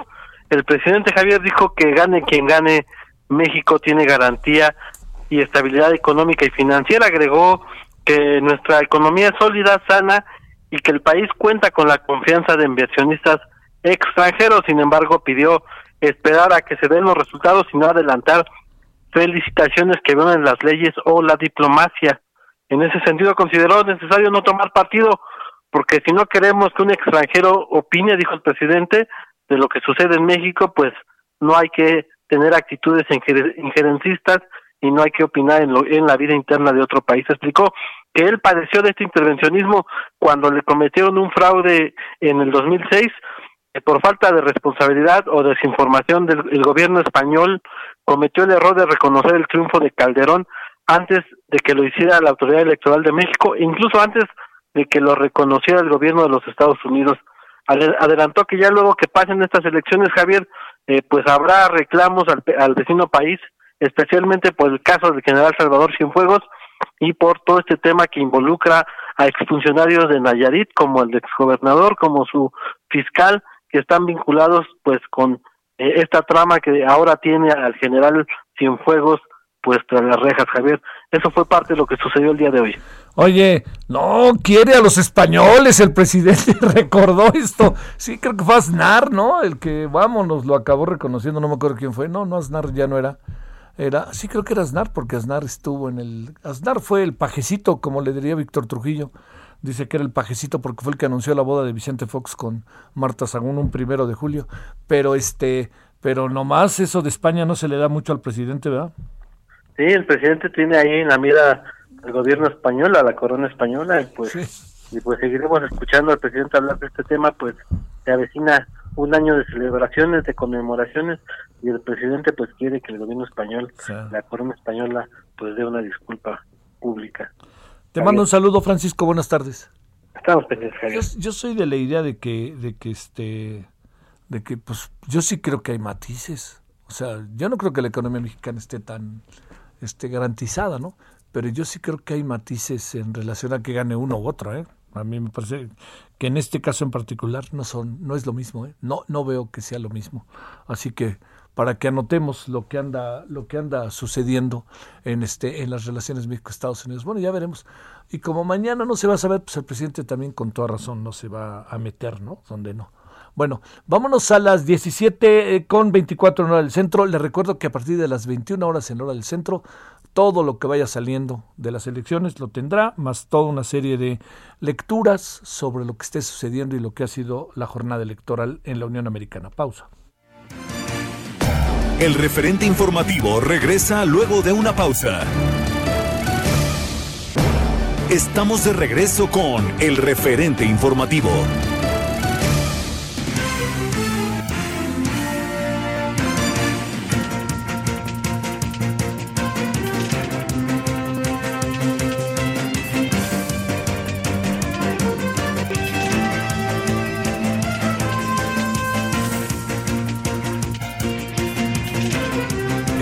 Indiana y Kentucky han sido los primeros estados en cerrar eh, sus urnas, sus casillas, sus, este, todo lo que eh, las casillas tras la jornada electoral de este martes 3 de noviembre en Estados Unidos.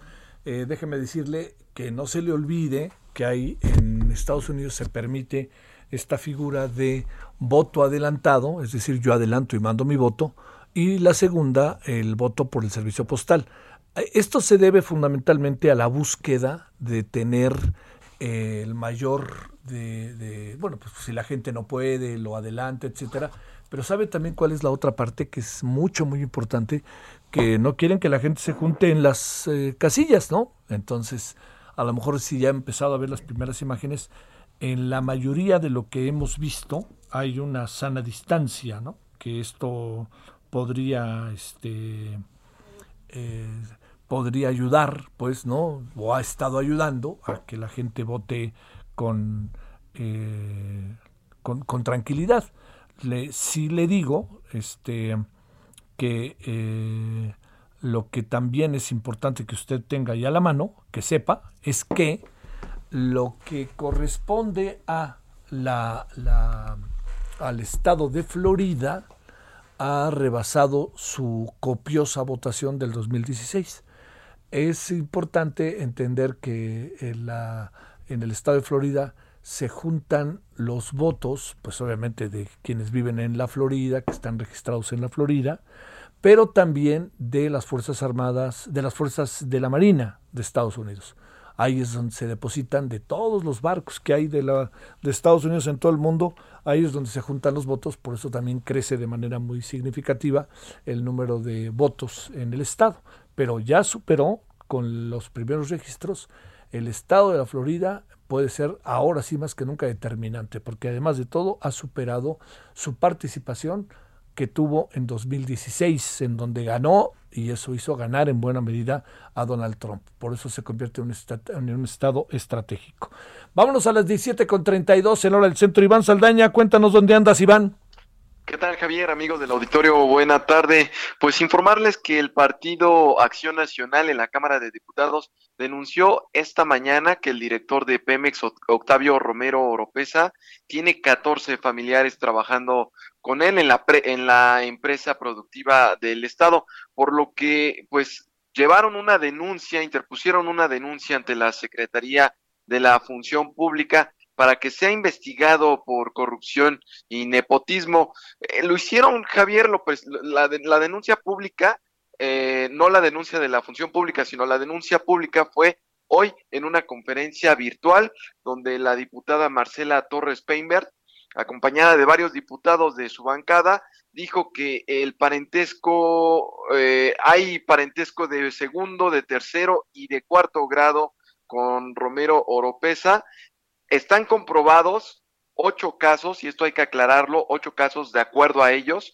ocho casos que son primos, son eh, sobrinos también y eh, familiares cercanos al director de Pemex y localizaron, de acuerdo a ellos, seis casos más, también eh, porque coinciden apellidos, sobre todo el de Oropesa o el de Romero. Eso es lo que ellos señalan, que en total son 14 eh, y hay casos, Javier, por ejemplo, eh, señalan como el de Ana Luz Flota Oropesa, presuntamente sobrina de Romero Oropesa, la que se sitúa en segundo grado de parentesco con un sueldo bruto de 139.176 pesos mensuales. Y también está el de Daniel Abel y Pamela Oropesa Falcón, ambos son hermanos, eh, dice señalan que son sobrinos del titular de Pemex y cada uno gana uno 97 mil pesos y el otro eh, 34 mil pesos. Estos son los dichos de los diputados del PAN. Eh, señalaron que, como posibles familiares también a otras seis personas. Eh, ya pidieron a la Secretaría de la Función Pública que lo investigue y nada más recordar, Javier, que pues no es la primera ocasión que se acusa de nepotismo a el director de Pemex, eh, Marcela Torres recordó que en 2002 Romero Oropesa ya había sido denunciado por nepotismo cuando era el contralor del gobierno de la Ciudad de México. Eh, ahí el, diputado, entonces diputado del PAN, Federico Doring, lo denunció, no se comprobó, pero señalaba eh, 30 personas que trabajaban en la administración capitalina. Eh, no procedió esta a mayores eh, esta denuncia que hizo el entonces diputado local, pero eh, pues ahorita nuevamente lo están denunciando los diputados panistas ante la función pública, Javier. Bueno, oye, ese un asunto que desde donde se vea, no sé qué, qué impresión tengas, pues delicado, porque digamos, obliga a la autoridad a una, a una auténtica investigación, porque además el tema es, eh, rompe mucho con lo que a lo largo de muchos eh, de mucho tiempo, de estos dos años, el presidente ha insistido y más con un colaborador. Si esto se, si esto se confirma, un colaborador tan cercano, cercano al presidente, no de ahora, sino de siempre. Bastante raro, Javier, y sobre todo porque la historia se está repitiendo. En 2002 se denunció, se le señalaban 30 personas eh, que pues laboraban en la administración también del entonces, eh, entonces jefe de gobierno Andrés Manuel López Obrador, pero eh, todos vinculados a Romero Oropesa. El día de hoy se vuelve a señalar esto y pues digo, en muchos casos sí eh, citaron todos los nombres de los de los parientes, de acuerdo a los panistas, ya son ocho que están comprobados, Javier, y eso sería lo grave de cuando menos estas ocho personas, pero bueno, ya tocará a la Secretaría de la Función Pública resolver al respecto. Bueno, ahora, digamos, lo que pasa es que el, el, no, me, no me pareciera, bueno, quién sabe, ¿no? Uno ya ni sabe, pero pues el apellido Oropesa no es muy común, ¿no? No sé si se apellidan Oropesa porque son Oropesa de los de Tijuana y no de los de Tabasco, ¿no? Veto a saber. Y la mayoría son así, de, por ejemplo, Pamela Oropesa, Ana Luz Flota Oropesa, eh, y bueno, varios, la mayoría tienen este, este, pues estos apellidos. Entonces, sí parece raro, muchos tienen sueldos eh, desde el más alto que te di al principio, 139 mil pesos, pero el más bajo es de 37 mil 470 pesos y lo señalan como que es sobrino del titular de Pemex y que está en un nivel de obrero. Entonces, pues un sueldo bastante, eh, eh, pues muy bien remunerado, 37 mil pesos para una posición de este nivel en la empresa productiva del Estado. Saludos, Iván Saldaña, buenas tardes. Muy buena tarde. 17.38 en la hora del centro. Solórzano, el referente informativo a Chihuahua, Federico Guevara, ¿qué anda pasando por allá junto con todo que se les ha intensificado el coronavirus como en pocos lados? A ver, vamos viendo primero lo que tienes de la Guardia Nacional. Muy bien, buenas tardes, eh, Javier. El juez de distrito, un juez de distrito exoneró del delito de homicidio a cinco elementos de la Guardia Nacional involucrados en el ataque contra la pareja productores agrícolas de Chihuahua, en donde la fémina Jessica Silva perdió la vida. Por lo que vinculó a proceso a uno de los involucrados acusado de ser quien realizó los disparos en contra de los agricultores. Se trata del sargento Bernabé L., quien fue vinculado a proceso por el delito de homicidio, mientras que a los otros cinco elementos de la Guardia Nacional fueron exonerados del delito de homicidio, pero continúan presos por delitos contra administración de la justicia.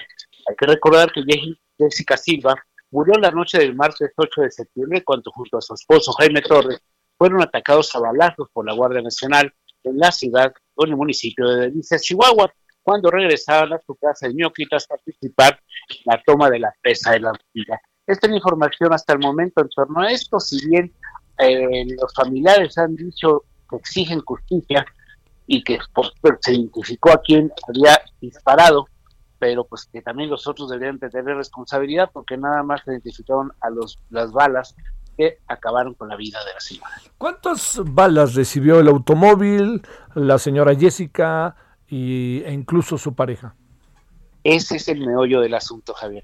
¿Por qué? Porque si bien los que en las, en las pruebas de balística que hicieron eh, esas, esos, esas balas encontradas en el cuerpo de Jessica correspondían a, la, a una de las armas del sargento.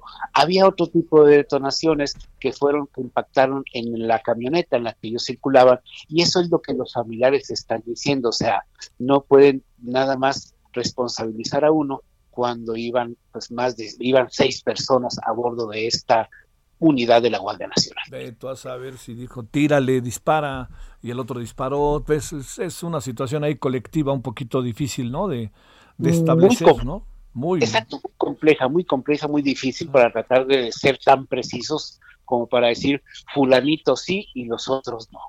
Bueno, oye, déjame preguntarte algo que nos tengas, de lo que tengas de información al momento del tema de la eh, del coronavirus, el, el, foco rojo en el estado, etcétera. ¿Qué ha pasado? Eh?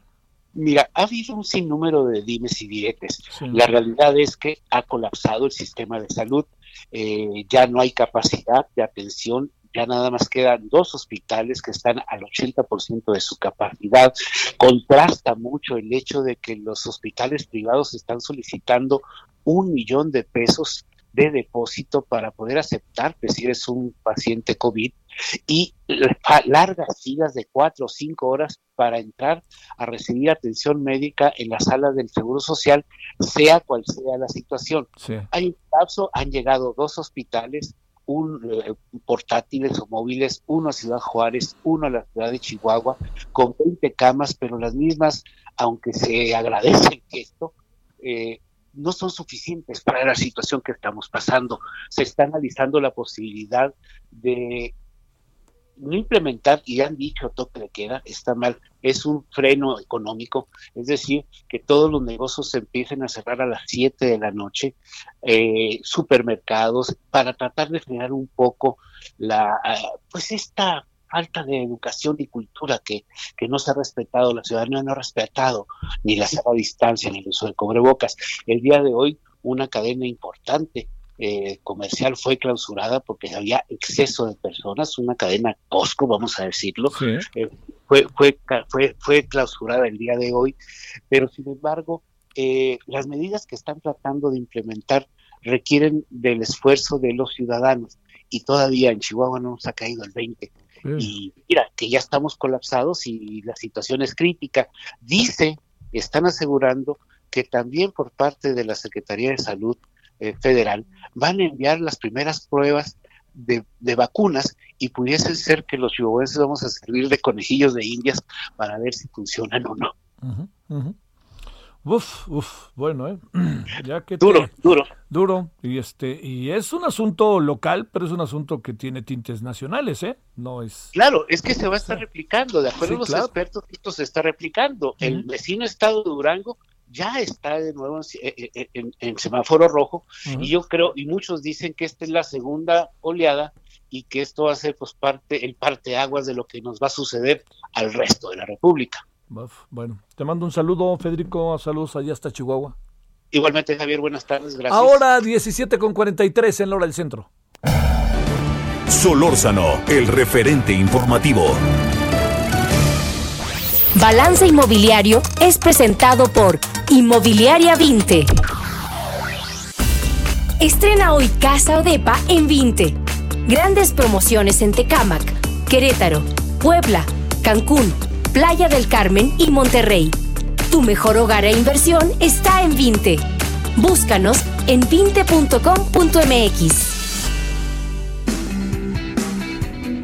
Saludamos con mucho gusto Horacio Urbano. ¿Cómo estás, querido Horacio? ¿Cómo te ha ido? ¿Qué tenemos esta tarde? A todo dar, querido Javier, saliendo del puente de muertos. Y fíjate que con temas interesantes, porque con todo el que en estas semanas he estado muy optimista con el buen desempeño que estaba teniendo el sector inmobiliario.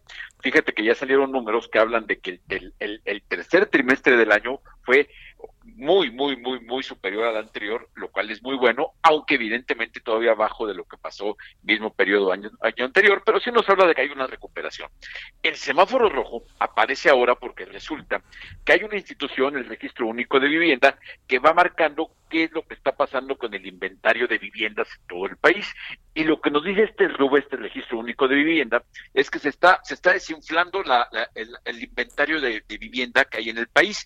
Y eso nos habla de que vamos a llegar al muy peligroso caso de que haya una infinidad de créditos en Infonavit, en Fobiste y en los bancos, y que lo que falten sean viviendas para, para, para poder hacer efectivos estos créditos. Entonces, va a ser terrible el momento en que lleguemos, donde la vivienda está siendo un motor anticíclico para la crisis que estamos pasando, que además está atendiendo una necesidad de la gente que está comprando. Quien compra, pues es porque lo necesita, pues, según entiendo yo. Entonces, si faltan viviendas, vamos a estar en un problema muy grave. Y lo delicado de esto es que esas viviendas que faltan, faltan por lo complejo que es los trámites y evidentemente por todavía un grado importante de incertidumbre que hay en, entre los inversionistas y desarrolladores inmobiliarios. Entonces, creo que es un semáforo rojo que vale la pena atender, porque si no se hace algo y se hace algo ya, el año próximo es muy posible que no haya, que se acaben las naranjas y no tengamos naranjas para vender, porque no hay casa más difícil de vender que la que no existe. Sí. Oye, ¿qué significa inventario de vivienda exactamente? Inventario es el número de viviendas en proceso. el, registro único de vivienda marca desde que se da el aviso de inicio de obra hasta que las viviendas están terminadas. Entonces, sabemos cuántas viviendas hay en diferente eh, parte del proceso de producción en el país y cuántas hay terminadas para, para entregarse. Entonces, el país se requieren más o menos 750 mil viviendas nuevas por año, considerando la formación de nuevos hogares y algunos temas que tienen que ver con el reciclamiento de las viviendas que ya cumplieron su ciclo útil y hay que cambiarlas. ¿no? Son, se necesitan 750 mil viviendas nuevas al año. Y se están produciendo en este momento, pues unas 300 mil, si bien nos va, lo cual no es un mal número considerando que estamos en un momento de caída de la economía con un problema grave dos focos rojos importantes. Se están acabando las casas y particularmente no se están haciendo viviendas de interés social, lo que hace muy difícil la situación porque es evidente que en muchos lugares lo que va a faltar son soluciones para la gente que no tiene forma de darle solución. Porque el otro mercado que no se está moviendo bien es el de la vivienda residencial, pero en la vivienda residencial quien necesita una vivienda en ese segmento, pues no tiene el mínimo problema para pagar una renta, una renta aunque sea cara, ¿no? Entonces, sí. tenemos un problema de que estos inventarios, que es el número de viviendas en proceso o terminadas que hay, debe haber en este momento, para que te des una idea, apenas unas 200 mil viviendas listas para, para entregarse, que no son nada. La verdad, para una necesidad de 750 mil y para una capacidad de créditos que, que, que el puro Infonavit coloca anualmente más de 500 mil créditos. créditos que son para vivienda nueva, usada y para otras cosas, pero hay una cantidad enorme de créditos, lo que falta son, son casas y muchos eh, créditos que no se están ejerciendo es porque la gente les dan créditos de 300, 400 mil, 500 mil pesos, que es la, es la capacidad promedio de la gente, pero no hay casas en ese valor porque es muy difícil hacerlas y no hay mucha garantía de que, de que sea sensato meterte como inversionista. es mucho riesgo hacerlo.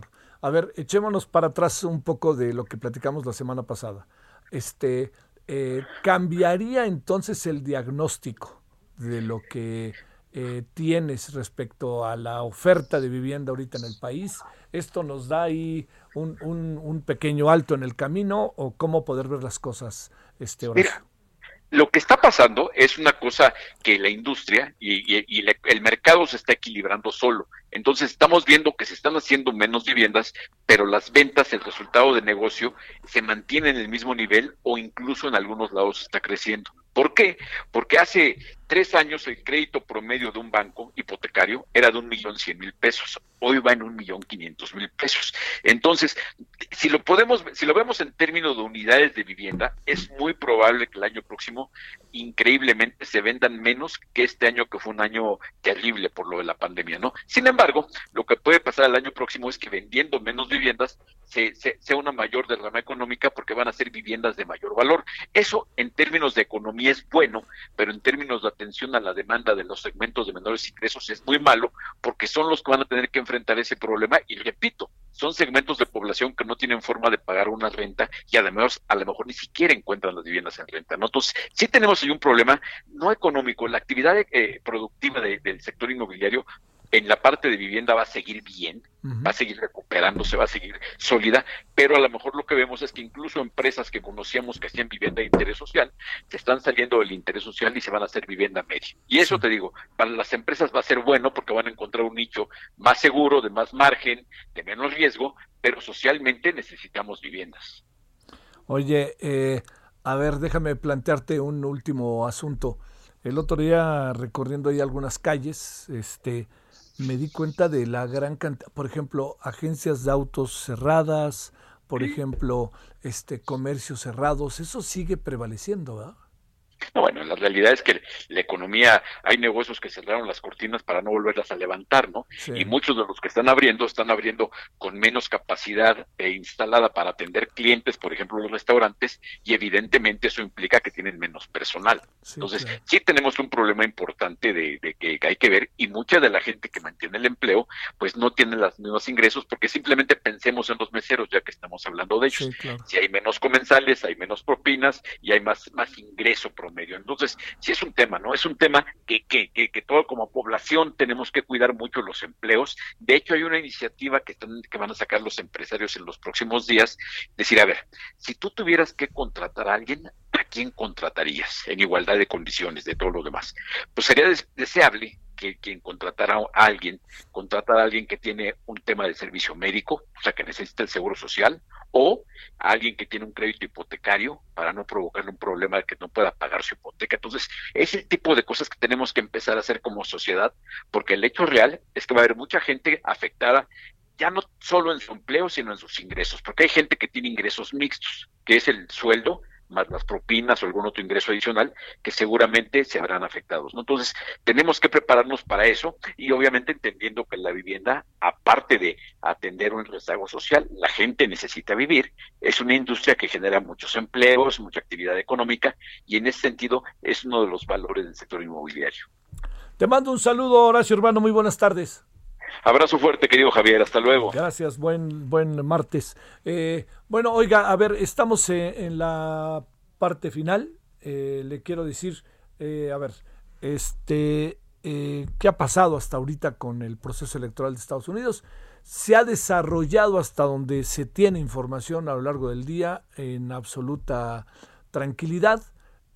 hay tensión muy derivada de declaraciones que ha hecho el presidente y de los ánimos polarizados entre eh, los simpatizantes de un candidato y de otro candidato.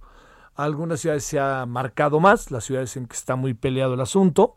Eh, hay otras ciudades en donde ni siquiera han volteado, porque son ciudades marcadas, estados, perdón, marcadamente republicanos o demócratas. Ahí es lo que cada quien acabe por definir. Pero lo bueno, yo creo que podría empezar en dos horas para que se lo diga, eh, son las 7, le van a dar las 6, a las 8 podría empezar lo bueno, quizás desde las 7, porque algunas casillas ya se han cerrado y estas casillas que se han cerrado están, este, eh, viene el proceso del conteo, ¿no? Y empiezan a caer los votos como ya tenemos experiencia. Eh, algo que es importante, no, no, no quiero, no, no quiero sobrevalorar las cosas que pasan en el país en eso uno se vuelve muy precavido, ¿no? Pero el, día de las elecciones en México, nosotros a las 11 de la noche ya sabíamos quién había ganado. Andrés Manuel López Obrador. Y con eso le doy un, una idea de también la relevancia que tiene el desarrollo de un sistema político y otro, pero también el de instituciones que están ahí. Bueno, 17.53 en la hora del centro. Balance Inmobiliario fue presentado por Inmobiliaria 20. Solórzano, el referente informativo. No sé que suena muy, muy sacale punta, pero este, yo sí creo que algunas cosas, digamos, entiendo que cada, este, cada país tiene su propia dinámica, pero recuerde, digamos, eh, aquí donde tuvimos un terrible día, fue en el 2006. En el 2012, de alguna otra manera, se perfilaba el triunfo de Peña Nieto. Acabó ganando por una cantidad de votos suficiente para, para poder en duda no lo que hizo el INE, sino lo que se hizo en el, en el campo, ¿no? Y lo segundo es que también lo que tenemos como un dato importante es que en el 2018 en el momento en que había elementos suficientes para saber que había ganado López Obrador, una tendencia, un margen en donde ya no había manera de que lo alcanzaran, este, pues acabamos reconociendo que ganó López Obrador. Bueno, eh, le cuento que el magistrado José Luis Vargas Valdés ha sido electo nuevo presidente de la Sala Superior del, del Tribunal Electoral del Poder Judicial de la Federación. Está muy bien, ya tenemos ahí presidente en el tribunal. Bueno, pásela bien, nos vemos al rato.